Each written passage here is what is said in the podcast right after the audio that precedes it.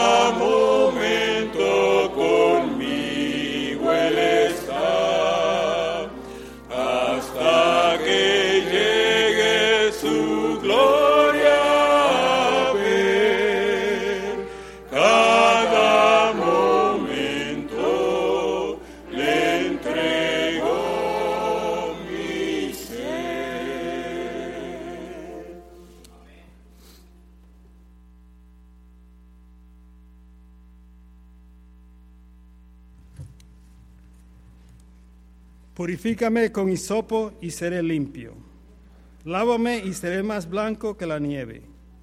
Hazme oír gozo y alegría, y se recrearán los huesos que has abatido. Enconde tu rostro de mis pecados y borra todas mis maldades. Crea en mí, oh Dios, un corazón limpio y renueva un espíritu recto dentro de mí. Ahora postrémonos para hablar con nuestro Dios.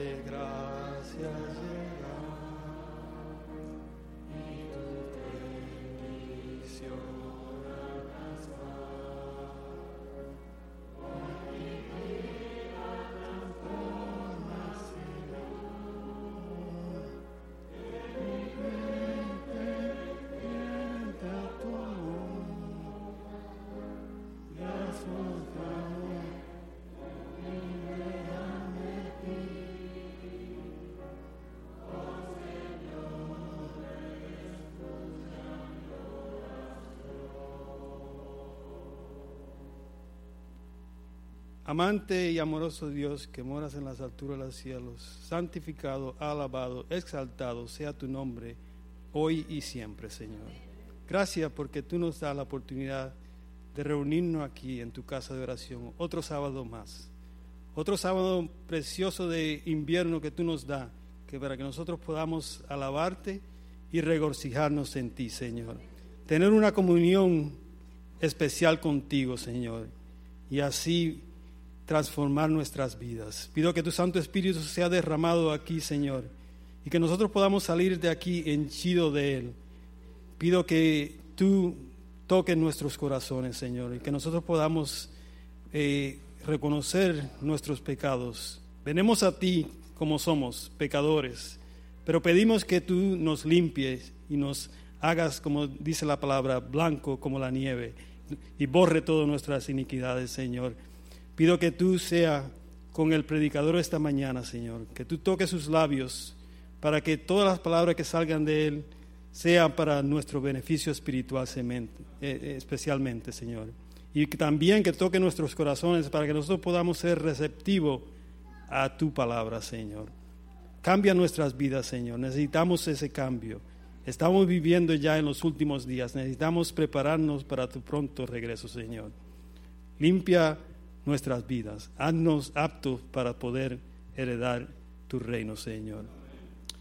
Pido que sea con los que sufren, los enfermos de tu grey, Señor. También que los toques, necesitan el toque tuyo, Señor, para poder sanarse físicamente. También pido para los que están sufriendo por todas otras ah, causas, Señor. También pido que tú seas con ellos también, que tú ellos sepan que tú no los desamparas y tú estás con nosotros todos los días hasta el fin del mundo, Señor.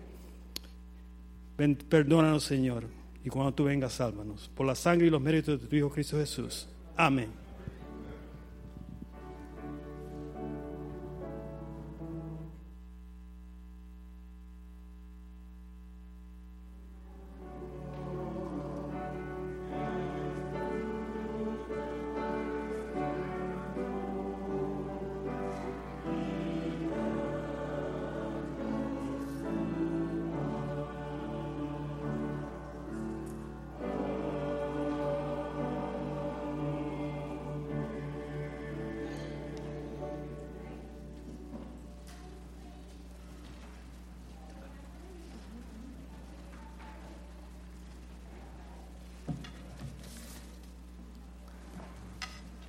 Muy buenos días hermanos, feliz sábado a todos.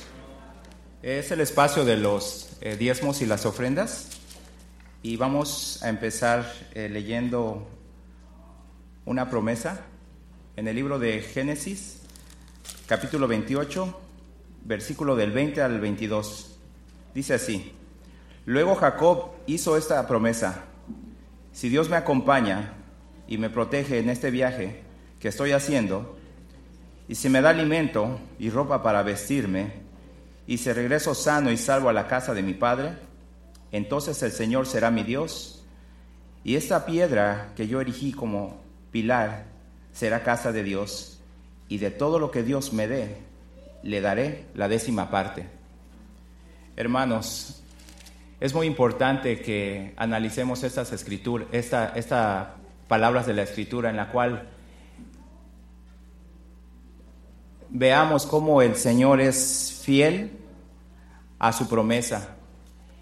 Y si nosotros vemos nuestras vidas cuando llegamos a este país, hemos visto cómo Dios nos ha prosperado. Y no solamente nos ha prosperado uh, materialmente, sino que nos ha prosperado con una familia, nos ha prosperado con tantas cosas y sobre todo nos ha prosperado con una iglesia maravillosa. Entonces, Dios no nos pide mucho y es que Él no, en realidad no lo necesita, pero la promesa está ahí nosotros sabemos que estos diezmos sirven para que el Evangelio sea predicado a todos esos lugares donde, donde no, no, no, ha llegado la palabra. Entonces es muy importante que analicemos que cada, que cada, cada parte de nuestro diezmo que damos, vamos nosotros a plantar una semilla en los corazones de esos hermanos de la cual nosotros también fuimos plantados en nuestro debido momento. Entonces vamos a orar por los diezmos y las ofrendas. Inclinen su rostro, por favor. Amante Padre que moras en las alturas de los cielos, santificado, alabado sea tu santo y bendito nombre por toda la eternidad. Te agradecemos eternamente, Padre Santo, porque primeramente conocimos tu Evangelio. Te agradecemos porque tenemos este bendito templo, Padre Santo. Y te damos muchas gracias por el trabajo que nos das todos los días. Te pedimos que trabajes en cada uno de los corazones de los miembros de esta iglesia para que todos puedan devolver el diezmo, para que tu evangelio sea pregonado en esos rincones donde las personas todavía no lo conocen. Que nos despojemos del egoísmo y que podamos ponerte a ti en primer lugar y como dueño de nuestras vidas. Te pedimos que bendigas todo lo que queda en los bolsillos restantes de los hermanos y que multipliques, y que no simple multipliques, simplemente que derrames bendiciones hasta, como, hasta que sobreabunden. Gracias porque eres bueno, gracias porque eres misericordioso y alabamos tu nombre hoy y para siempre. En el nombre de Jesús. Amén. Las diaconisas y los, y los diáconos pueden pasar a recoger los diezmos y las ofrendas.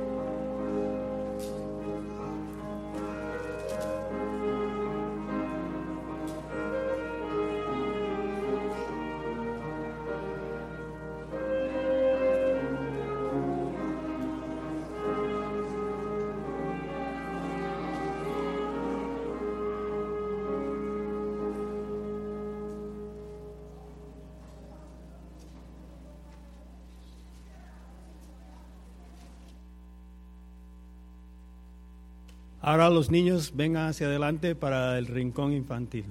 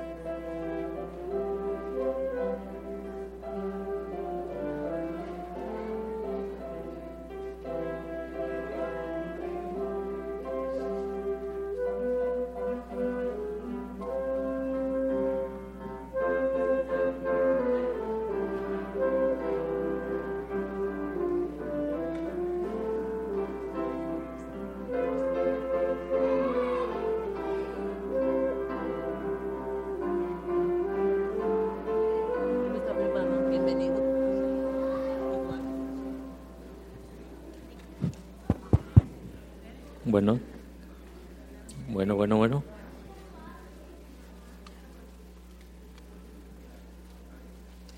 A ver, los niños, ¿por dónde están? Aquí enfrente.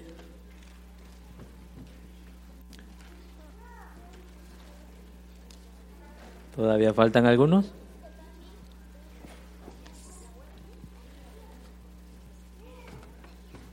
Muy bien, por aquí van llegando.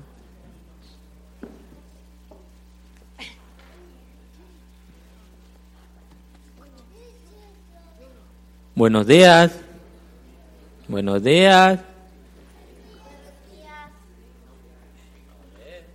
A ver, a ver. Buenos días, feliz sábado. Oh, algunos todavía están durmiendo. Bueno, hoy vamos a contarle la historia, una historia de gracia. ¿Se saben la de los diez leprosos? ¿No se saben los diez leprosos? Ok, cierto día iba Jesús caminando por Jerusalén, por Jerusalén, ¿sí? Iba con su discípulo predicando el mensaje, la palabra de Dios. Pero entonces, de unos lugares ahí feos, le salieron diez leprosos. A ver, ¿qué es, qué es para ustedes leproso? ¿Alguien sabe qué es leprosos? A ver. ¿Mm? ¿Quién me dice que es Una enfermedad. Enfermedad? Eh, ¿Algún otro más? A ver, ¿qué es leproso? Ok, leproso eran personas que estaban enfermas con llagas, con infecciones, cosas así feas que se le ponen en su cuerpo. Entonces, esos leprosos estaban eh, solitarios. Esos leprosos no se le podían acercar a la gente y mucha gente le tenía miedo. Entonces, cuando Jesús iba caminando y los discípulos vieron a los leprosos, se espantaron. Se espantaron y dijeron, wow, vienen los leprosos. Pero Jesús, ¿le tenía miedo? No. No le tuvo miedo Jesús. Al contrario, los leprosos se le acercaron, ¿verdad? Y entonces se le acercaron y le, le pidió que fueran sanos. Entonces Jesús lo único que le dijo fue, vayan y preséntense al sacerdote. ¿Quién sería el sacerdote en, en, este, en, esta- en este, estos momentos? ¿Eh? El pastor o alguien que le... Me imagino que Jesús le vayan, presenten con el sacerdote y que les ore por ustedes y que les pide, pide sanación. Pero entonces Jesús les dijo, vayan, preséntense con el sacerdote. Entonces los diez leprosos iban caminando a presentarse hacia el sacerdote, ¿verdad? Pero en el camino, ¿qué les pasó? A ver, ¿alguien sabe? Ok, en el camino se curaron. ¿Por qué? Porque llevaban fe. Llevaban esa fe de que Jesús le dijo que presentaran al sacerdote para ser sanos. Entonces, pero, ahí va lo importante de la historia. Uno de diez se regresó corriendo a darle gracias a Jesús. ¿Por qué? Porque lo había sanado de su enfermedad. ¿Sí? Entonces, cuando iban, iba caminando, eh, le dio gracias a Dios. Le dio gracias por haberlo curado. Ese, ese leproso sí tenía buena, buena fe. Tenía la fe verdadera. ¿Por qué? Porque él vino a darle gracias a Dios.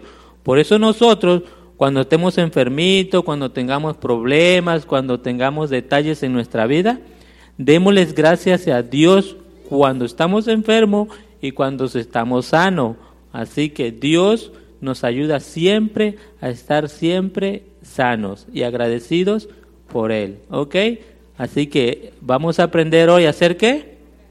Agradecidos con la vida y con Dios. ¿Alguien quiere orar? ¿Quiere orar? Ven. Y ven. Ok, ven, vengan. Hay tres de los que van, quieren orar, ¿ok? ¿Ok? Vengan. Cierren sus ojitos, vamos a orar. Vamos a orar. Jesús, gracias por tu ti- por la vida. Cuídanos. Amén. Jesús, gracias. Nos amas. Amén. Querido Jesús, gracias porque ahora estamos acá en la iglesia. Gracias que tú nos cuidas en el nombre de Jesús. Amén. Amén. ¿Ok? Bye Ok, ¿pueden pasar a sus lugares? Ok, gracias.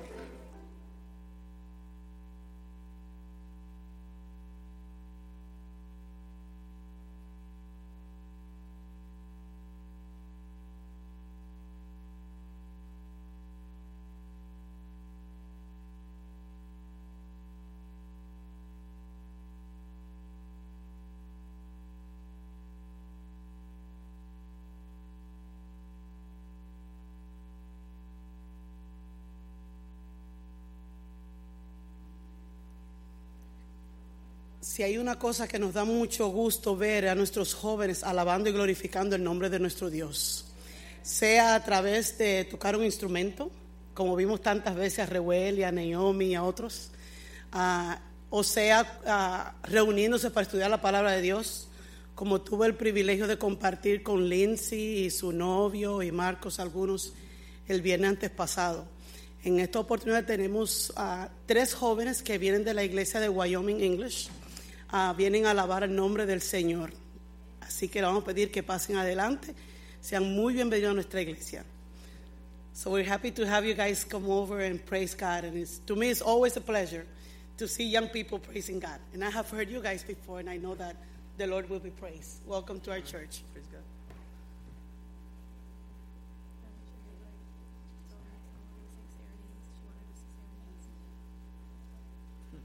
Hola, feliz sábado. Yo me llamo Priscila. Dante. Samuel. La canción que vamos a cantar hoy para ustedes se llama Por nuestro Señor y va a ser una combinación de dos canciones, una en español y una en inglés.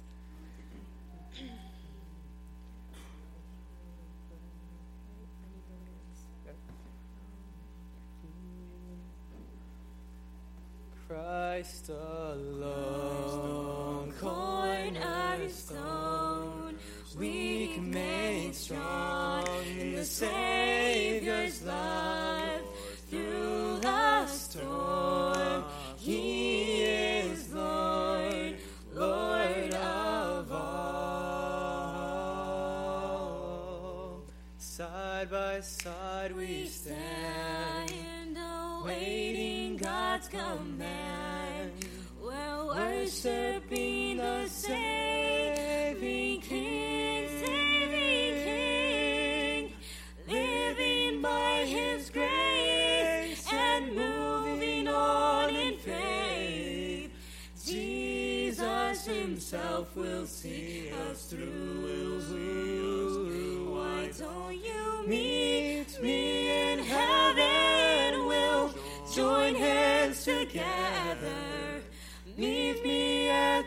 At your side. I'll meet, I'll meet you in heaven. We'll sing songs together. Brothers and sisters, I'll be there. My hope is built on nothing less than Jesus' blood and righteousness. Trust the sweetest frame, but only trust in Jesus' name. Christ alone, cornerstone, weak made strong in the Savior's love through the storm.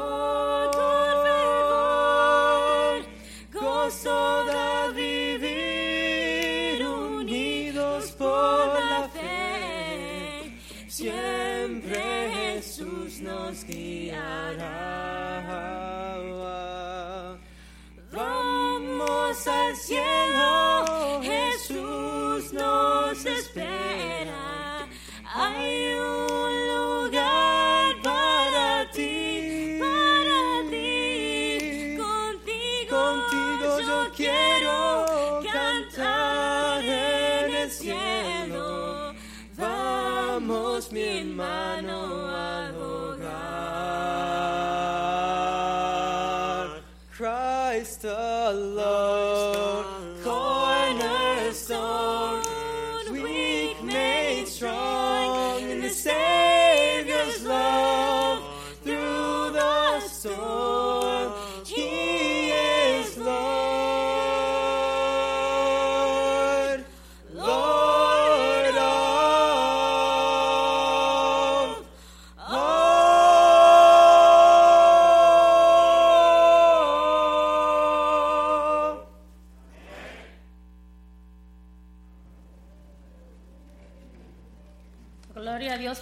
jóvenes tan talentosos. Dios los bendiga. Ahora les invito a abrir, a abrir sus Biblias en el libro de Hechos 26, 19. Y dice así, por lo cual, oh rey Agripa, no fui rebelde a la visión celestial. Dios bendiga su santa palabra.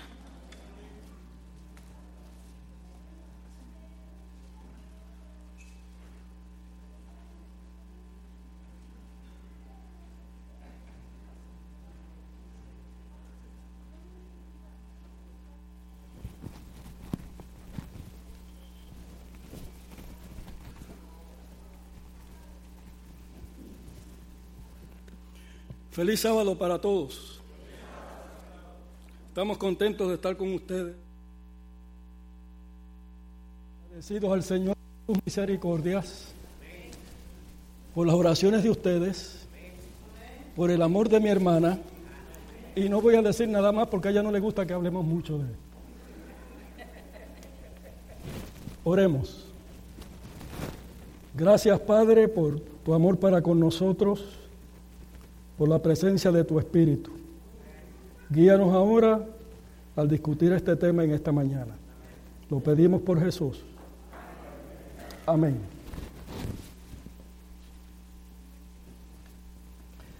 Era un joven alto, apuesto, ojos verdes, rubio, tenía una sonrisa contagiosa. Todos lo veían con un futuro brillante. Las muchachas más hermosas no lo perdían de vista. Se convirtió en el símbolo de una época. No solo por lo que él era, sino porque representaba la juventud de su tiempo. Su rostro le dio la vuelta al mundo. Fue el protagonista de uno de los clásicos del cine. Su nombre era James Dean.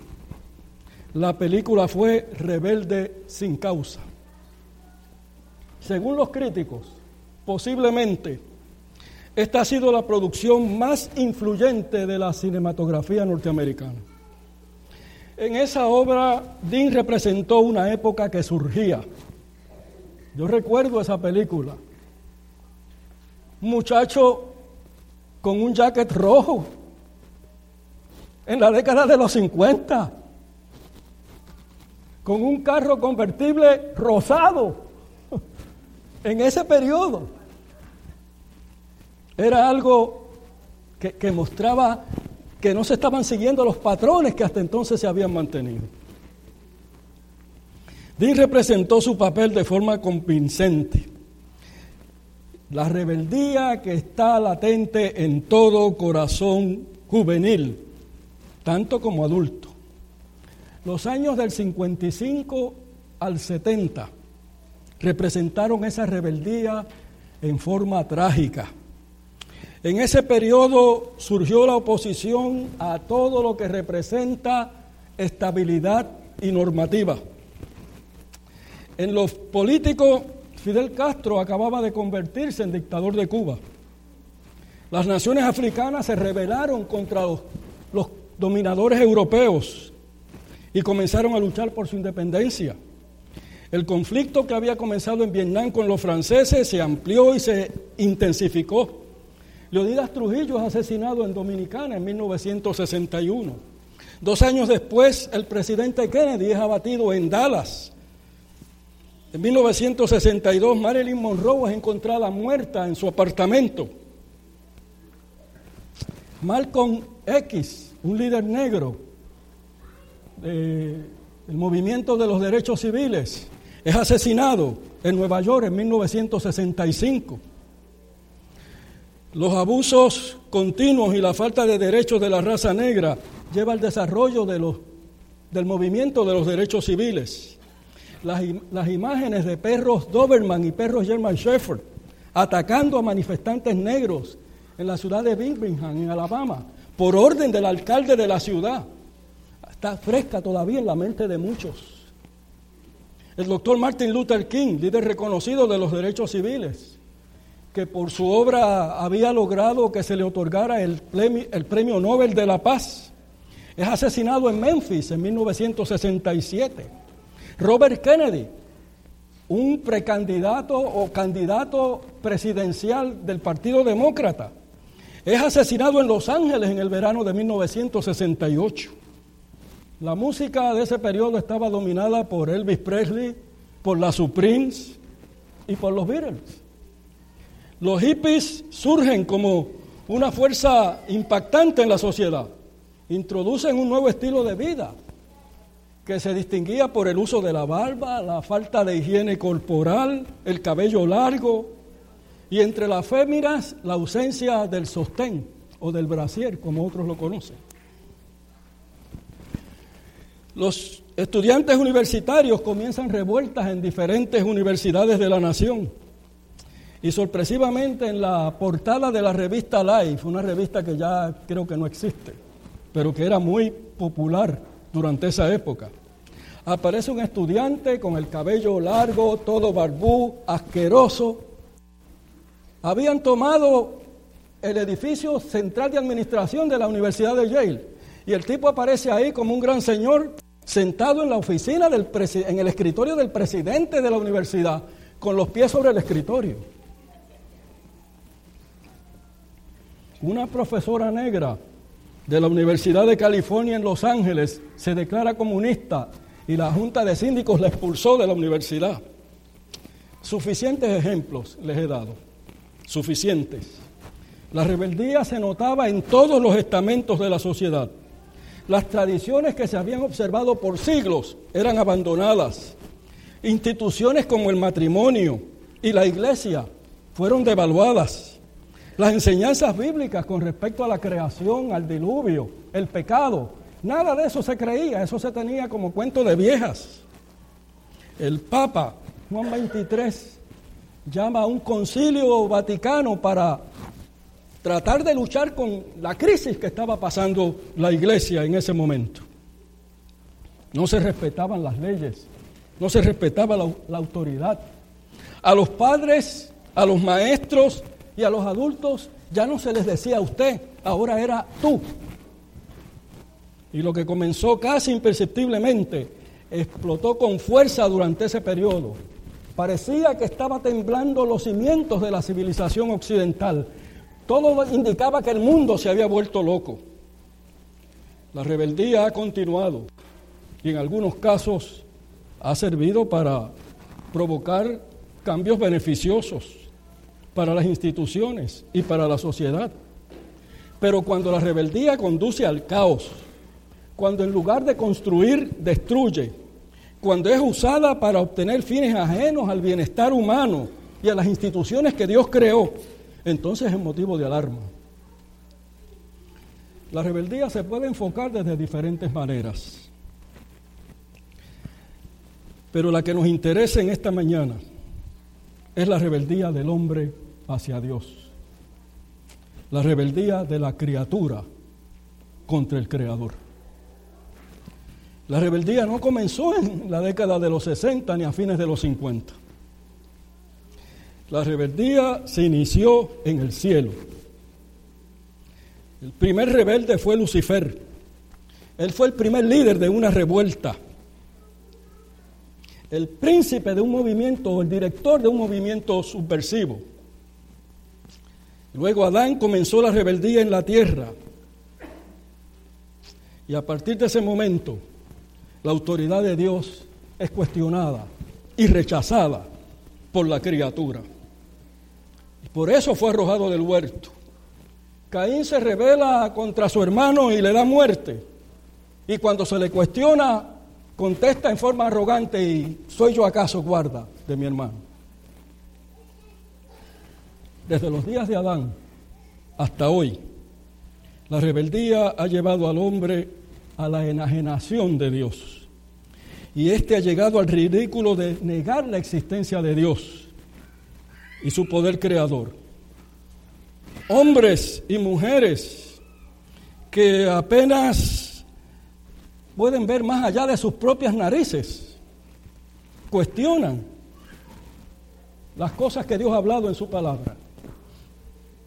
Muchachitos que apenas han pasado la pubertad y niñas que todavía no saben caminar bien con taco alto. Cuestionan a sus padres, a sus maestros, a sus profesores, a la iglesia, a su pastor. El alejamiento de Dios es el apoyo para otras rebeldías que han surgido y que se continúan creando y crean confusión en nuestro planeta. Nos dice el apóstol Pablo en el libro de los Efesios, el capítulo 2, el versículo 12. En aquel tiempo estabais sin Cristo, alejados de la ciudadanía de Israel, extranjeros a los pactos y a la promesa.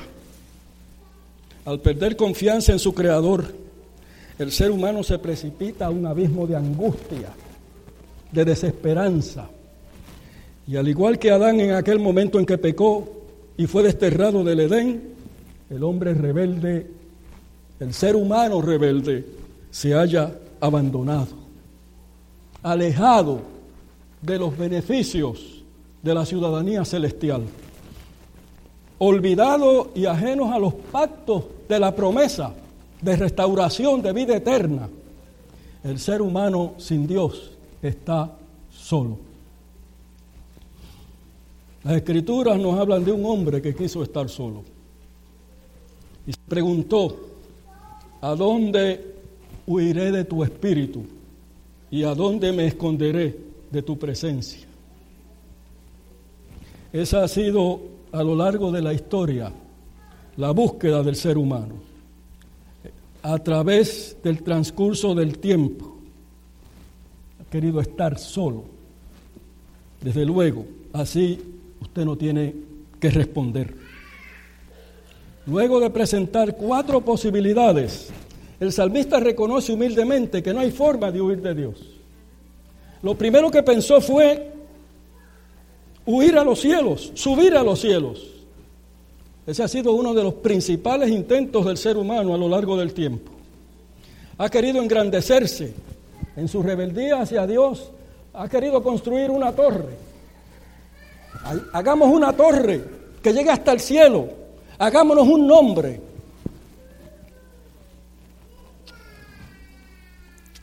A través de la ciencia, de la filosofía, a través del conocimiento o de sus logros, el hombre ha querido subir a los cielos. Y cada día está creando más cosas, intentando subir a los cielos. Se están construyendo ahora, mismo edificios que cada vez se intenta que uno sea más alto que el anterior. El hombre quiere, siempre ha querido subir más alto. Otra alternativa que exploró el salmista fue habitar en la oscuridad. Esta es una de las excusas favoritas. Eh, por eso es que vemos que a algunas personas les gusta la noche. No, ahí no me ven. Ahí no saben quién soy. Ahí no me conocen. Cuando la oscuridad aparece en contraste con la luz, es sinónimo de ignorancia. Y esto es una de las excusas principales del ser humano. Ay, yo no sabía. No me dijeron. Nadie me avisó. No me dijeron que tenía que conocer, que tenía que obedecer, que debía saber. Los seres humanos nos refugiamos en la oscuridad, oscuridades tanto reales como imaginarias, pensando que no somos vistos. Sin embargo, el autor bíblico dice, allí nos encontramos con Dios. Si tomare las alas del alba y volare a los extremos del mar, esta es la tercera de las posibilidades que el profeta provee. La sociedad posmoderna es una sociedad ocupada. Tenemos tanto trabajo que hacer. Caminamos con un aparatito que nos controla, nos dice cuándo y dónde. Tienes que irte, hay que salir, tienes que coger el avión, tienes que ir a la cita, tienes que ir a la tienda, tienes que ir al mall. Tienes que dejar eso y comenzar aquello. Cargamos con una agenda para que no se olvide lo que tenemos que hacer. La cita, la llamada, el juego, el estar ocupado, el viajar, el conquistar espacio en todas direcciones. Y así, desde luego, no tenemos tiempo para pensar, para concentrarnos, para evaluar, para no reconocer nuestra responsabilidad hacia Dios y hacia nuestros semejantes y hacia la iglesia. Estamos cansados que cuando llega el sábado, pues no tenemos tiempo para ir a la iglesia. Porque hemos trabajado tanto durante la semana. Nos hemos enredado en tantos problemas. Una causa de esas son las deudas, decía el profesor Peguero ahorita en la lección de escuela sabática. Así que no hay tiempo para el estudio, no hay tiempo para revisar la lección de escuela sabática.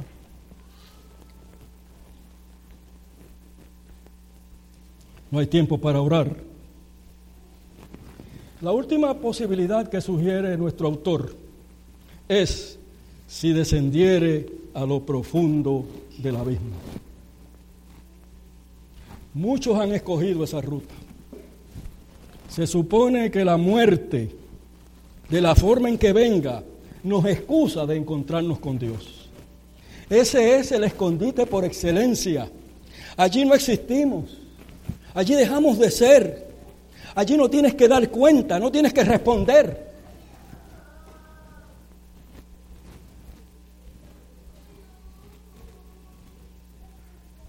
A fines de la Segunda Guerra Mundial, los líderes nazis, cuando se vieron acorralados por las fuerzas aliadas, empezaron a suicidarse, podríamos decir, masivamente.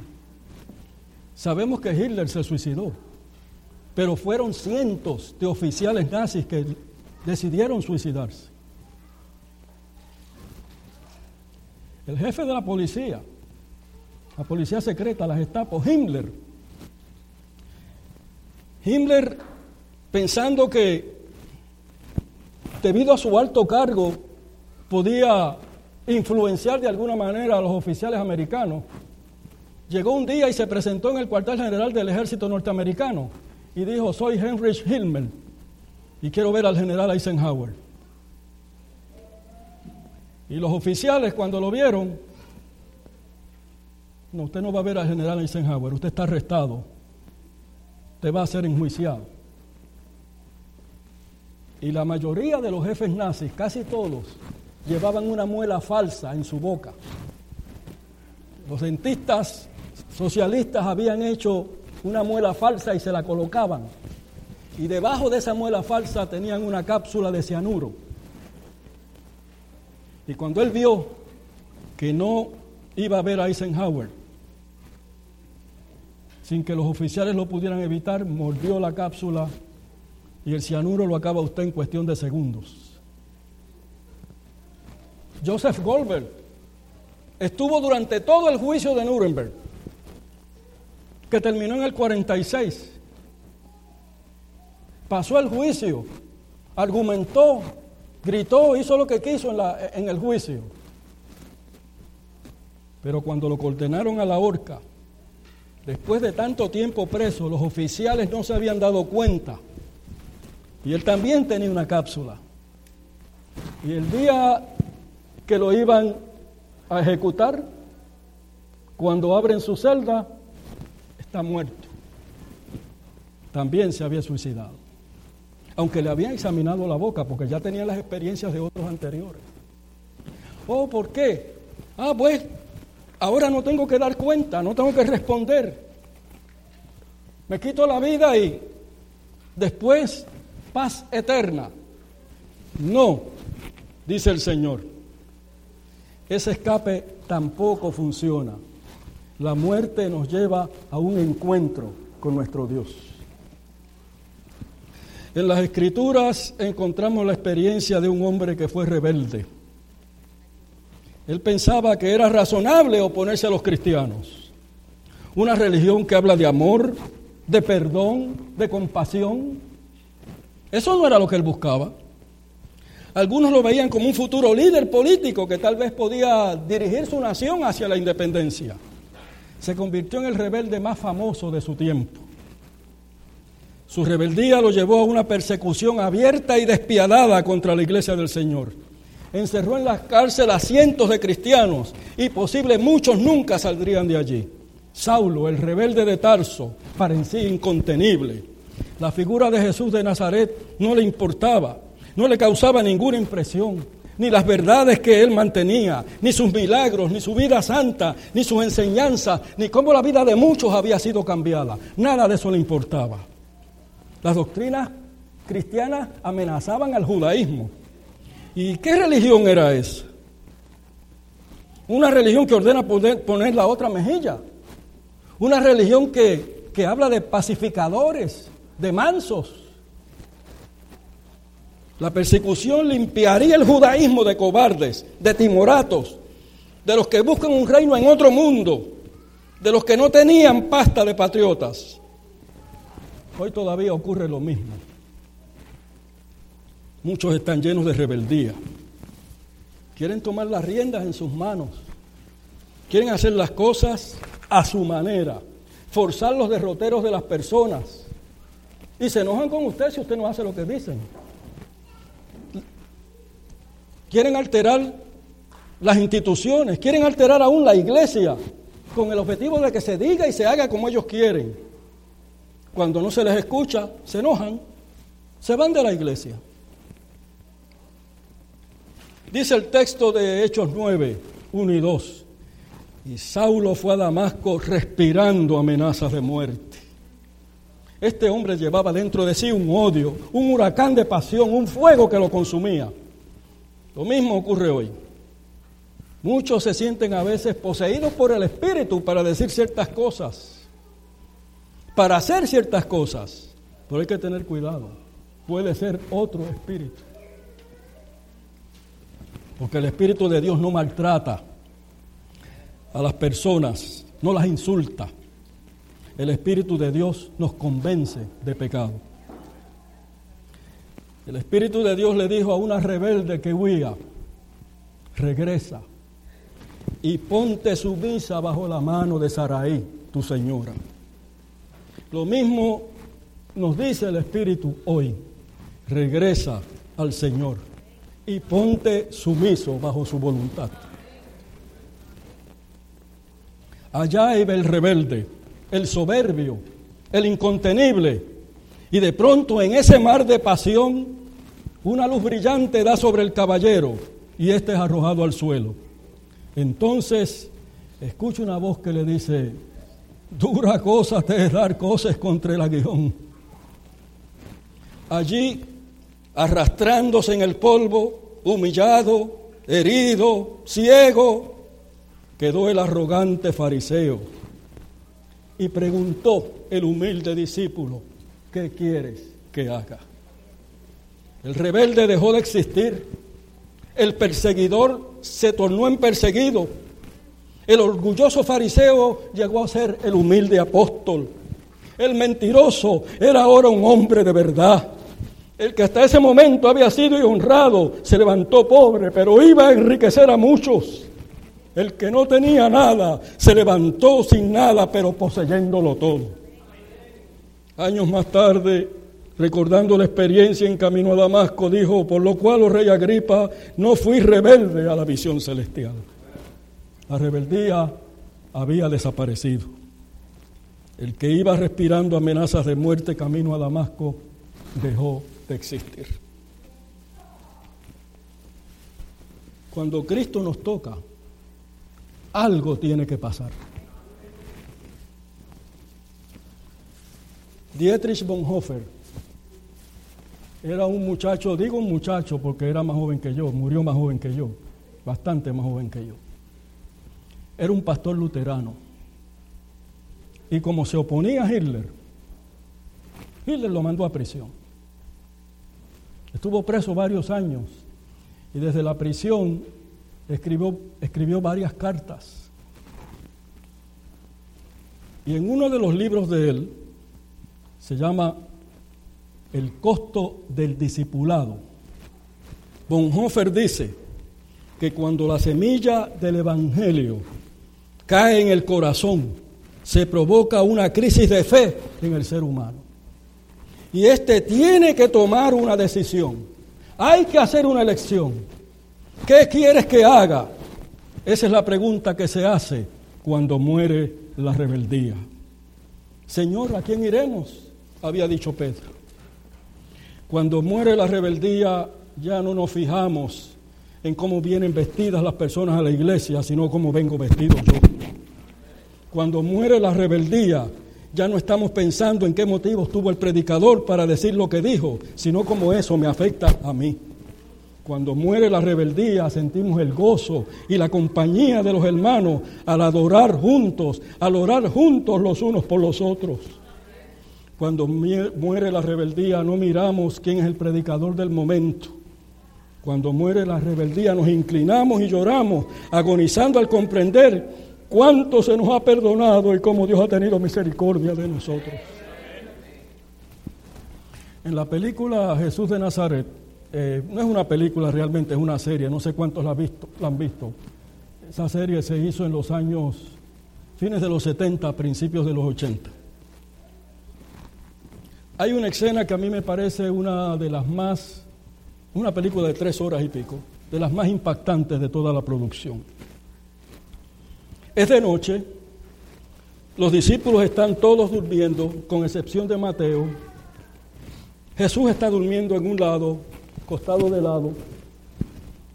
Y en ese momento, aparentemente es ya tarde, llega Pedro. Pedro estaba resolviendo algunas situaciones y llega, le echa una mirada a Mateo que está sentado recostado, recostado de, de un árbol y dice, cuando todo esto acabe, vuelvo a pescar.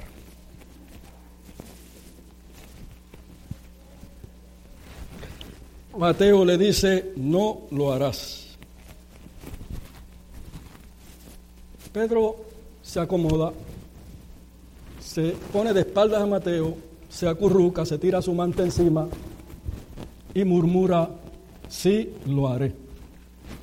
Y Mateo, desde el otro lado, le dice, nunca más lo harás. No volverás a maldecir, no volverás a emborracharte, no volverás a ser el mismo que eras antes, ninguno de nosotros volveremos a ser y sabemos por qué. Y en ese momento la cámara enfoca a Jesús que duerme plácidamente.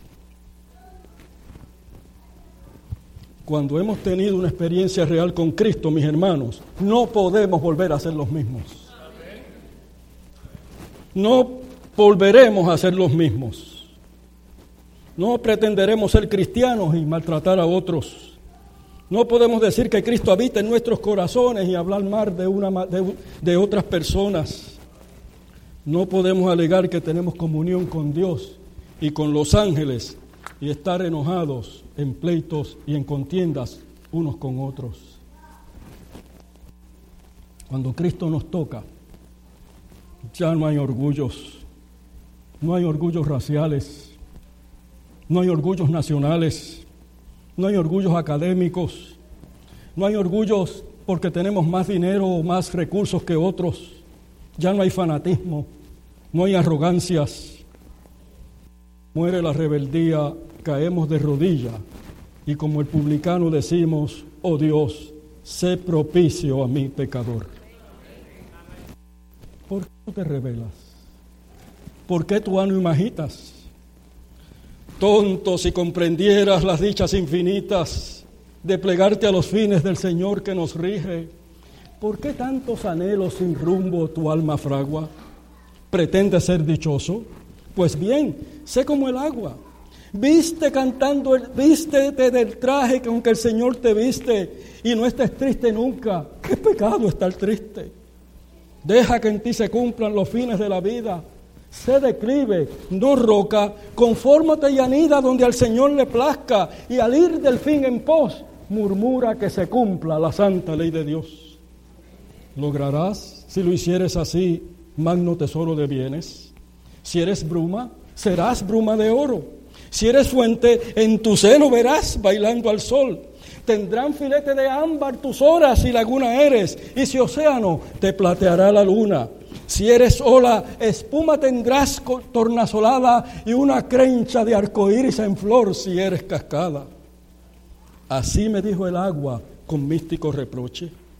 Y yo rendido al santo consejo de la maga, sabiendo que era el Padre quien habla entre la noche, clamé con el apóstol, Señor, ¿qué quieres que haga?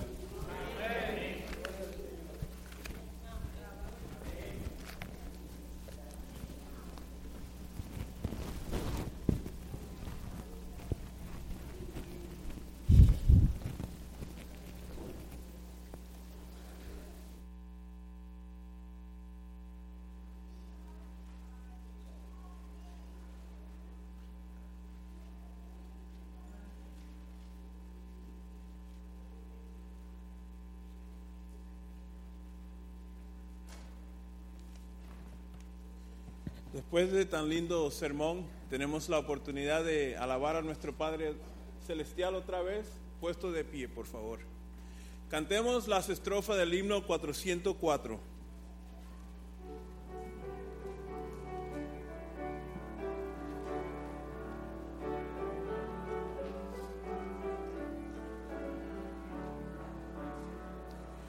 A cualquiera parte sin temor